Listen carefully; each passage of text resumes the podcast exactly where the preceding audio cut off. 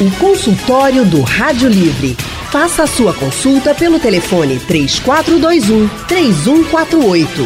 Na internet www.radiojornal.com.br. Gente, uma boa noite de sono é muito bom, né? A gente passa o dia bem quando dorme a noite toda e dorme bem, né? Já quando a gente não dorme, dá logo aquela dor de cabeça durante o dia, um cansaço sem fim você passa o dia inteiro assim, mal. Se para os adultos dormir é importante, agora imaginem para as crianças e adolescentes. Por isso, o consultório do Rádio Livre de hoje vai tratar justamente sobre a importância do sono na infância e na adolescência. A gente vai conversar agora com a médica otorrinolaringologista, a doutora Ana Maria Correia. Doutora Ana tem título de especialista pela Associação Brasileira de Otorrinolaringologia e também é cirurgiã cérvico-facial. Ela atende no espaço Metamorfose e no Hope. Doutora Ana Maria Correia, seja muito bem-vinda aqui ao consultório do Rádio Livre. Boa tarde. Boa tarde, Ana. É um prazer estar aqui com vocês para conversar um pouquinho hoje. Prazer todo nosso em tê-la aqui com a gente também nesse consultório. E nossa outra convidada é a médica neurologista doutora Clélia Franco. Doutora Clélia tem doutorado em neuropsiquiatria e ciências do comportamento pela UFPE é membro titular, participante da comissão de ensino e coordenadora do Departamento Científico de Sono e presidente do capítulo Pernambuco da Academia Brasileira de Neurologia. Tem experiência na área de neurologia e medicina do sono e está aqui com a gente também para falar sobre a importância de dormir para crianças e adolescentes. Doutora Clélia, muito boa tarde, também seja muito bem-vinda aqui ao consultório do Rádio Livre. Muito obrigada pelo convite, Anne. É um prazer estar aqui contribuindo um assunto tão interessante como é o sono. O doutora Clélia, deixa eu começar com a senhora. A gente percebe que o sono parece ter algumas fases assim durante a nossa vida. Por exemplo, o bebezinho recém-nascido, ele dorme muito, né? Muitas horas assim, 11 horas chega a dormir. Já quando as crianças vão crescendo um pouquinho mais, é como se elas dormissem menos ou dormissem muito partido, né? Já não dorme como o bebê recém-nascido. Aí quando chega na adolescência, é aquele sono sem fim, né? Os adolescentes querem dormir bastante, acordar muito tarde. Eu queria saber se entre a infância e a adolescência tem assim essa idade mais importante ou essa fase mais importante quando a gente fala de sono. Na verdade, Anne, o sono é importante em todas as fases de nossa, nossa vida, né? Então, todas as faixas etárias, uh, o sono vai ter um significado essencial né, na saúde física, emocional, cognitiva, né, mental. Então, o que é interessante é que para cada faixa etária, para cada grupo de idade, vai existir uma necessidade específica de quantidade e qualidade de sono. Então, é, essas, é, esse tempo total de sono que é referendado nos estudos são estudos populacionais que vão indicar a média de necessidade de sono por faixa etária. Em geral, quanto mais jovem é o indivíduo, ele precisa de mais horas de sono. Isso a gente está falando aqui do sono normal, né? Sim. Porque às vezes o indivíduo está dormindo muito por uma patologia, por uma doença específica do sono. Mas a gente falando em sono normal, em geral, quanto mais jovem é o indivíduo, ele precisa de maior quantidade de horas de sono, e geralmente esse sono, quando ele é muito longo, ele geralmente é partido, né? Ele é bifásico, trifásico, ou seja, o indivíduo acorda espontaneamente para se alimentar, para ir no banheiro, né, para atividades fisiológicas e volta a dormir. É o caso da criança muito pequenininha, né, o bebê, uhum. dorme bastante. Às vezes metade do ciclo dele de 24 horas é dormindo. Então, quanto mais o indivíduo precisa é que o organismo se recupere, se esteja em fase de crescimento, precisa de mais atividade metabólica, em geral vai precisar de mais sono, que é o caso quando a gente está em fase de crescimento. Quando a gente vai envelhecendo, essa necessidade de sono geralmente diminui um pouco, então o tempo total de necessidade de sono encurta, de forma que às vezes quando a gente está depois lá dos 60, tende a reduzir para 6, 5 horas a média de sono normal. E existem variantes dessa normalidade mais comum. Né? As variantes são pessoas que dormem pouco, muito pouco e ficam satisfeitas, são dormidores curtos, pessoas que às vezes ficam satisfeitas por quatro horas de sono, por exemplo, quatro, cinco horas, e existem os dormidores longos, são aquelas pessoas que precisam de nove, às vezes dez horas. Isso é um perfil genético familiar, então a gente tem que ter em mente que temos essas possibilidades de variações normais, a gente nem sempre tem que estar dentro de um padrão. Claro. Então, para deixar claro aqui para os pais que estão nos ouvindo agora, as crianças precisam, em geral, dormir quantas horas? Eu não falo nem dos bebês então, mais, né? Porque os bebês é meio que controlam. A, a gente não consegue nem controlar isso. Eles vão dormindo e acordando e a gente vai ali só acompanhando o fluxo. Mas as crianças, de uma forma geral, aquelas que a gente consegue dizer assim: é hora de dormir, você tem que dormir, tem que descansar. Quantas horas essa criança ela precisa dormir, doutora? Então, em fase escolar, né, se a criança for muito pequena, a necessidade costuma ser de 9 a 10 horas. Né? Já os adolescentes, são crianças maiores, uma média de 8 horas de sono. Mas isso tudo é média, né? A gente costuma dizer que a necessidade para aquele indivíduo costuma ser a quantidade de sono que ele precisa, por exemplo, no período de férias, em que ele não está tendo nenhuma privação. Depois da primeira semana de férias, uhum. que repôs o sono que estava em débito, e aí o, o, horário normal dele, espontâneo, dele dormir, dele acordar, desde que existe uma boa higiene, que a gente não faça hiperestimulação das crianças no horário de dormir, porque também tem isso desregula às vezes, né? Mas em geral, a quantidade de horas é aquela em que o indivíduo dorme espontaneamente e acorda espontaneamente satisfeito. Aquela é a quantidade de horas que o indivíduo necessita, o padrão biológico genético dele. Além da questão das horas, como a doutora Clélia colocou aqui, que as crianças, os adolescentes precisam né, ter uma boa quantidade de horas de sono, elas precisam ter a qualidade do sono. E às vezes essa qualidade ela pode ser atrapalhada. Então, doutora Ana Maria, o que, que mais atrapalha o sono, ou o que pode mais atrapalhar o sono de uma criança ou de um adolescente? Então, geralmente está relacionado mesmo com roncos, com a dificuldade da respiração nasal. E aí a criança acaba tendo que respirar pela boca, né? Aquela respiração oral noturna, piorando mesmo a qualidade do sono, tendo episódios até de apneia mesmo. Né? E aí essa, esses episódios de roncos, mais de pré-escolares, na infância, estão muito relacionados ao aumento da adenoide, que é uma carnosidade que nasce lá atrás no nariz, e às vezes ela cresce muito e acaba obstruindo a passagem do ar. Ou também das amígdalas, que são aquelas que a gente vê mesmo quando a criança abre a boca, aquelas bolinhas assim, uma de cada lado da garganta. E aí, quando a gente vê muito grande, pode obstruir a criança precisar ajudar a respirar pela boca, prejudicando a qualidade de sono mesmo. Ô, doutora Ana Maria, mesmo que a criança durma a noite inteira, ou o adolescente durma a noite inteira, sem acordar, e mas é com a boca aberta, é com, é com ronco ali, ele não está tendo a qualidade de sono, porque eu acho que quando começa a acordar é que os pais fiquem, ficam atentos. Né? O que é está acontecendo que esse menino não acordava e agora acorda? Mas se ele dormia a noite a toda... Pode, pode concluir. Não, eu digo assim, se ele dorme a noite toda, mesmo com a boca aberta, né? Ele também não está tendo qualidade de sono? Não. O, só o ronco, mesmo que ele não tenha despertares, ou ele não precisa ter aquele sono tão agitado, só o barulhinho já está prejudicando mesmo a qualidade do sono. E às vezes só em estar de boca aberta já prejudica também. Então, você vê, ah, não, mas ele só dorme de boquinha aberta. Isso já é um sinal de alerta para a gente ficar avaliando esse sono da criança. Que ele não está tendo o descanso que ele deveria ter, né? Isso. O consultório do Rádio Livre hoje está falando sobre a importância do sono para crianças e adolescentes. Nós vamos conversar agora. Nós estamos conversando né, agora com a médica otorrinolaringologista, doutora Ana Maria Correia, e também com a médica neurologista e especialista em sono, doutora Clélia Franco.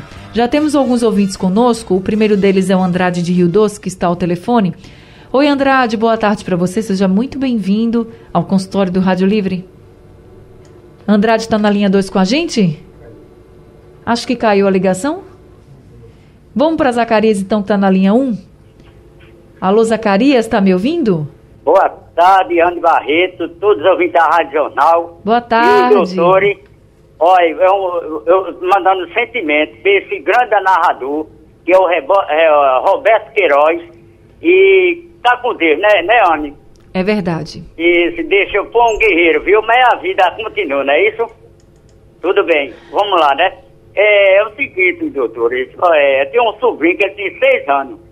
E que acontece? Ele para dormir, tem aquela dificuldade, só quer dormir depois de meia-noite.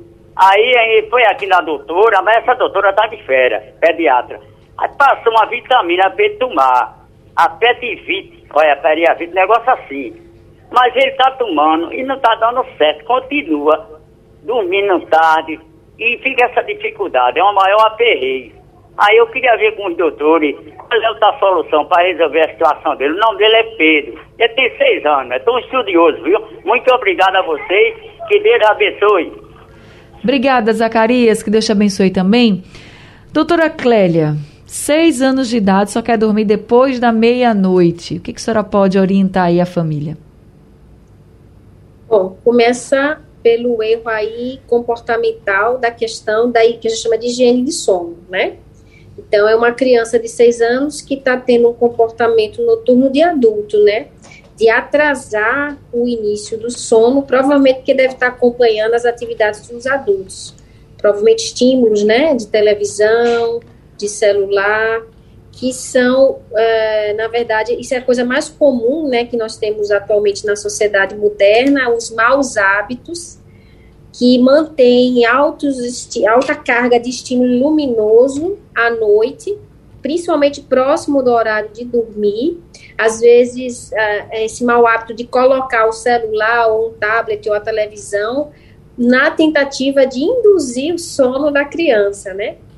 No entanto, é, o estímulo da luz nesse espectro branco, azul, né, de alta intensidade que vem do celular e dos tablets numa distância muito curta, né, entre a tela e os olhos, a retina, isso faz um estímulo para manutenção da vigília. Então, é um comportamento que a gente chama de que boicota o sono, que vai contrário à fisiologia, à naturalidade do sono. Né? Então, primeiro, antes de tudo, essa criança precisa se corrigir o hábito do que deve acontecer no momento de dormir. Então, antes de tudo, tá errado, ver o que é que tem. Meia-noite não é para a criança realmente estar acordada, né? Então, ver o que é que está fazendo com que ela esteja muito excitada, estimulada até essa hora. Então, tirar os estímulos luminosos, os ruídos, criar um ambiente, uma rotina que relaxe a criança. Então, contar uma história, botar uma música tranquila. Se realmente a criança já habituou a, a ver filminhos, procurar primeiro, tira o celular e o tablet, coloca uma televisão com a distância de mais de um metro e meio, porque começar a distanciar o estímulo luminoso da retina já começa a ajudar, né, para mudar esse hábito de estar com o estímulo muito próximo dos olhos, ver se ela está comendo é, muito próximo do horário de dormir, se for um alimento mais pesado, né, procurar também ver se durante o dia essa criança está dormindo muito, porque se ela dorme e cochila muito durante o dia, ela não vai ter sono à noite. Estimular a atividade física da criança durante o período diurno, se possível, com contato com a luz solar durante o dia. Então, o primeiro turno do dia, acordar cedo, né? e praticar atividade física em contato com a luz solar. Eu sei que nesse período agora de chuva está um pouco complicado, mas mesmo em período nublado a gente sabe que o sol está lá. Uhum. Então a criança fazer atividades em, é, é, fora né, do, da, do ambiente fechado da casa é importante, com segurança, claro. Mas se, se os pais puderem observar, hoje em dia na internet tem lá é, higiene do sono, tem as dicas que a gente deve seguir para mudar os maus hábitos, que é uma coisa que a gente às vezes nem percebe que está fazendo errado, porque já criou um hábito errado e vai se mantendo aquilo ali. Depois disso, avaliar com o pediatra da, da criança se há alguma doença que esteja prejudicando o sono da criança. A doutora é, Ana Maria já, já comentou, inclusive, as questões respiratórias, ver se a criança não tem problema respiratório de via aérea superior, né? Uma rinite alérgica, um adenoide grande, as amígdalas grandes, se a criança não é asmática, se a criança já não tem algum problema comportamental que surgir um transtorno do humor, porque a criança também fica ansiosa, a criança tem terror, tem pânico, né, que às vezes é o motivo da insônia. Então, tem várias coisas para se investigar. Se a criança está obesa, porque a criança obesa aumenta o risco de desenvolver apneia do sono por conta da obesidade, né? Distúrbios metabólicos, então tem uma infinidade. Criança tem dores nas pernas, às vezes, as dores do crescimento pode atrapalhar o sono. Tem muita coisa que precisa ser vista, mas em casa, antes do médico, já tem a questão dos, da higiene, do ambiente para dormir e de não deixar a criança fazer o que ela quer, porque se a gente for deixar fazer o que ela quer, ela vai entrar madrugada dentro, vendo os joguinhos, os, os desenhos, tudo mais. A gente tem que conduzir para o bem-estar dela e para a saúde dela, orientar esse, essa higiene do sono. Higiene do sono é como se fosse essa rotina, né, doutora? Se a gente fosse aqui dizer para para as pessoas assim, é aquela rotina assim, ó, chegou tal hora, você vai dormir, Isso. você, por exemplo, você vai tomar um banho, você vai dormir, você vai vai botar o pijama e vai dormir ali direitinho para criar aquele hábito. Tem hora Isso. melhor modificar os hábitos errados, né? Essa questão então, celular, começar... videogame, né? Agora tem hora melhor para criança ir para cama? O horário melhor? Sim. Bom, na verdade a gente começa a ter uma, uma sensação de sonolência quando escurece, quando começa a escurecer, a gente começa a ter aqueles, aquela sensação. Aquilo ali é o primeiro pico de melatonina. É quando a gente fica assim, quando isso começa a entardecer e vai escurecer, dá um soninho, a gente deve segurar esse sono, porque é muito cedo ainda para dormir. Então, mas nesse momento já começar a fazer a rotina de desacelerar a atividade da criança. Então, começa a escurecer, é o momento dela terminar as atividades esportivas, se existir alguma, né?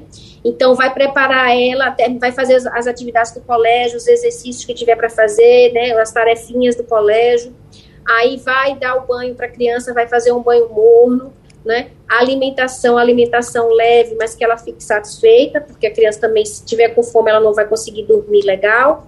Então, faz a alimentação leve, já deu o banhozinho, faz o, o, coloca o pijama. Em geral, se a gente imagina que a criança na faixa etária, se ela for muito pequena, ela vai precisar de uma média de 9, às vezes 10 horas de sono, a gente vai calcular o horário de dormir, a depender também do horário que ela vai ter que levantar. Porque se a, o horário do colégio é muito cedo, que é uma, um problema hoje em dia que a gente tem, porque as escolas às vezes começam muito cedo, e isso faz com que a criança fique privada de sono, porque ela às vezes vai dormir tarde.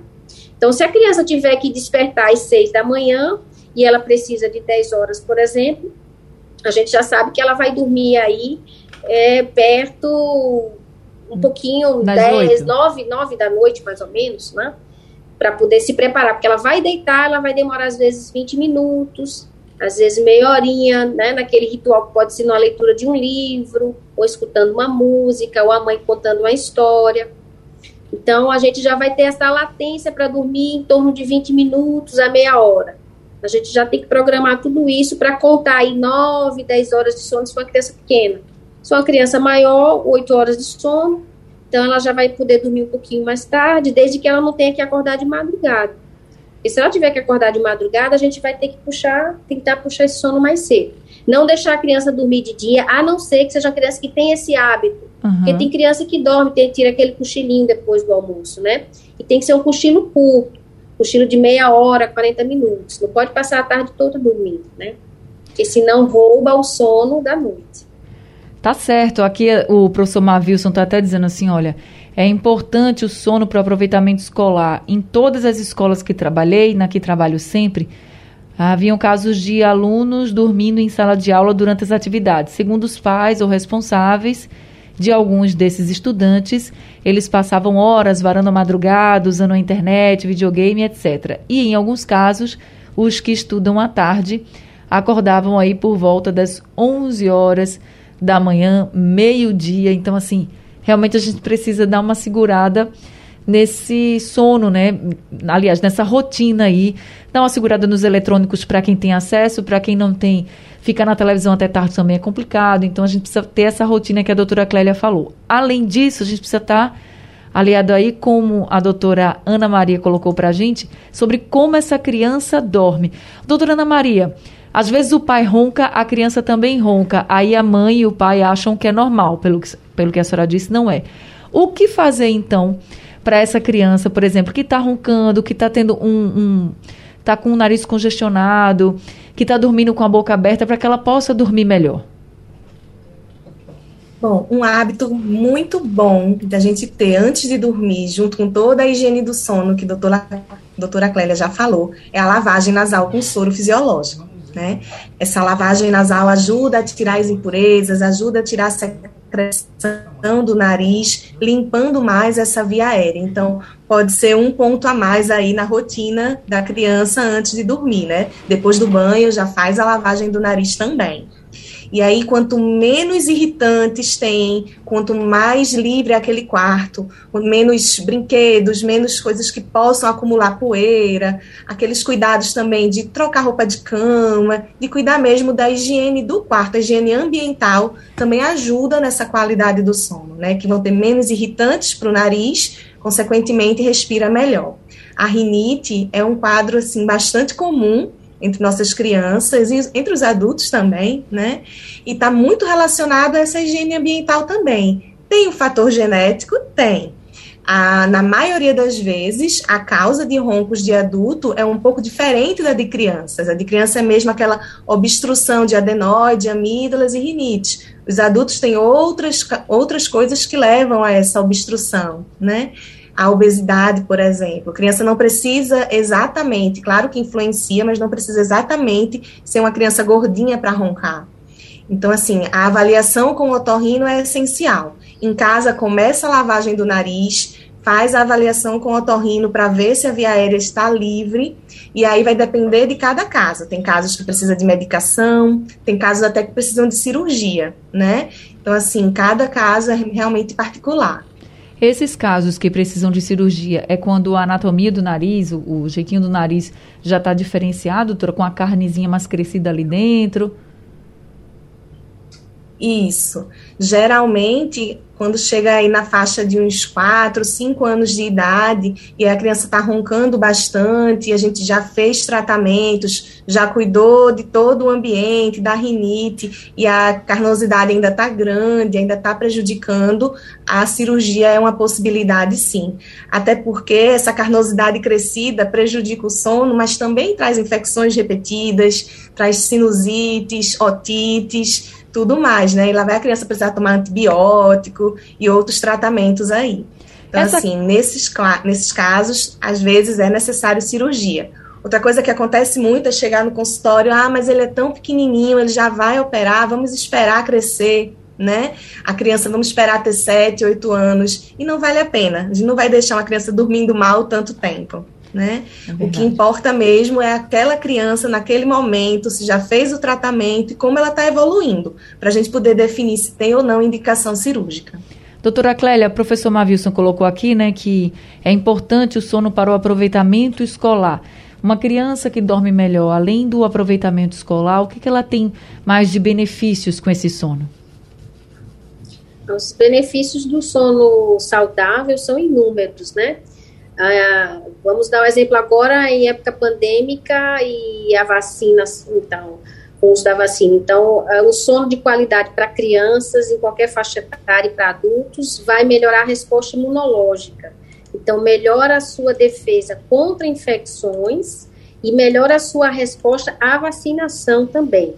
Né, estudos já foram feitos mostrando isso, nas, inclusive quando você dorme melhor nas noites anteriores à vacinação você tem uma resposta vacinal melhor. Então, melhora a sua imunidade, portanto, lhe protege né, de infecções. Para os idosos, lembrando aqui também, não só idosos e crianças também, mas que a, o bom funcionamento imunológico não só nos protege de infecções, mas também faz a vigilância contra o desenvolvimento de cânceres, né? Lembrar que nosso sistema imunológico é nosso vigilante contra células malignas, né?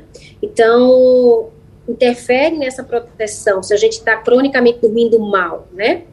Então, é um fator de risco dormir mal para esses distúrbios. Dormir bem, então, o sono de qualidade melhora o rendimento escolar, a gente aprende melhor, porque a memória, é, muito, muito da fixação e da, da, do processamento das, das informações memorizadas durante o dia se faz se consolida à noite na fase, principalmente fase 3, mas também no sono REM. Então, a gente precisa ter um sono de qualidade para alcançar esse momento de uma, de uma fixação e de uma consolidação do que foi aprendido durante o dia. Então, isso é essencial. É muito importante para questão metabólica, então para um bom controle metabólico. No caso das crianças que precisam ter um bom crescimento, então produção do hormônio de crescimento, o maior pico, assim, o horário de pico é à noite, principalmente na fase de sono profundo também. Então, as crianças que dormem bem, as nossas avós diziam, né? Vai dormir, menino, para crescer. Eu escutava isso, você tem que dormir para se desenvolver. Isso. E, elas nem imaginavam quanto de verdade e de ciência tinha nisso, né?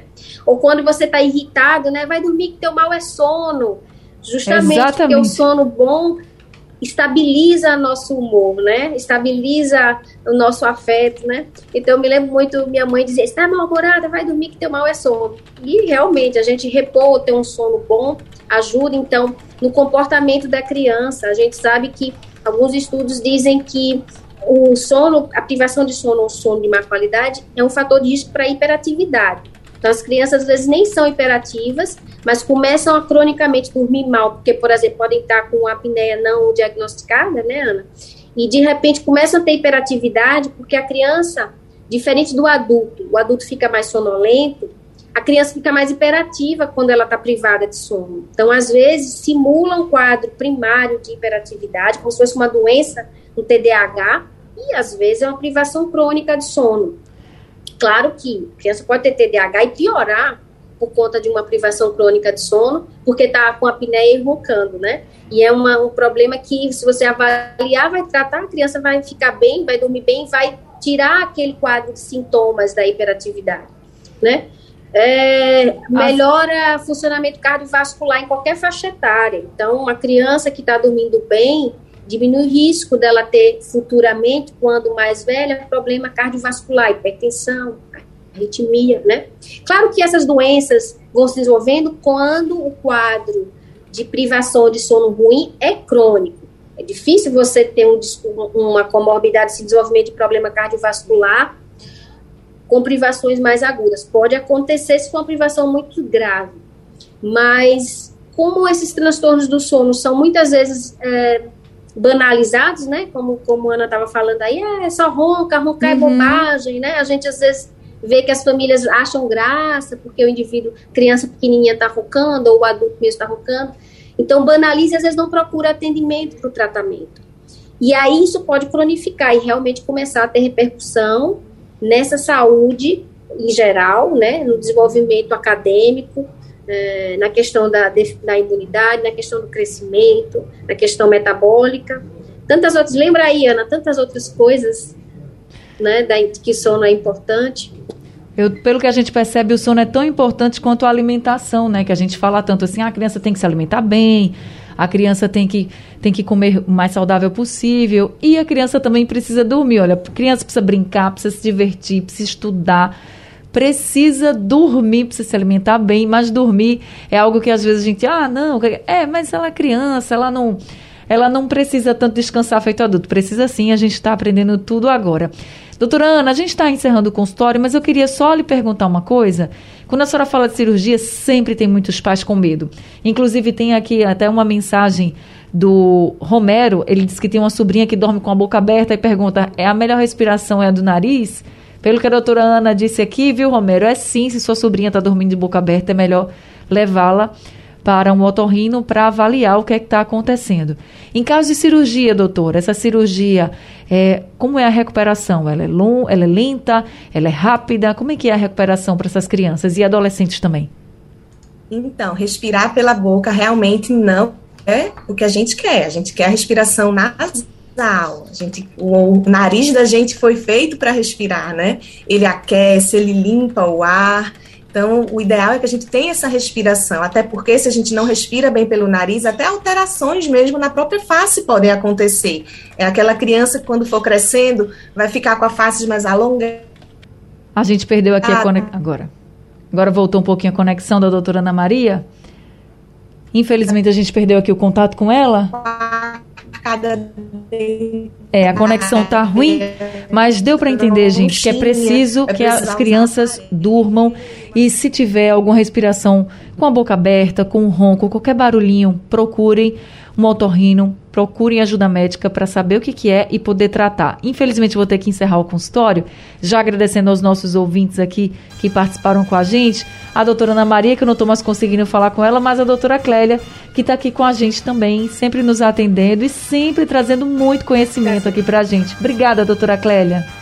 Obrigada pelo convite. Gente, o número do consultório da doutora Clélia é o 3314 6475. E o número do consultório da doutora Ana Maria Correia é o 3125 5795. Gente, o Rádio Livre de hoje fica por aqui. A gente volta amanhã às duas horas da tarde. A produção é de Alexandra Torres, trabalhos técnicos de Big Alves, Emílio Bezerra e Sandro Garrido, no apoio Valmelo e a direção de jornalismo é de Mônica Carvalho. Sugestão ou comentário sobre o programa que você acaba de ouvir, envie para o nosso WhatsApp 99147 8520.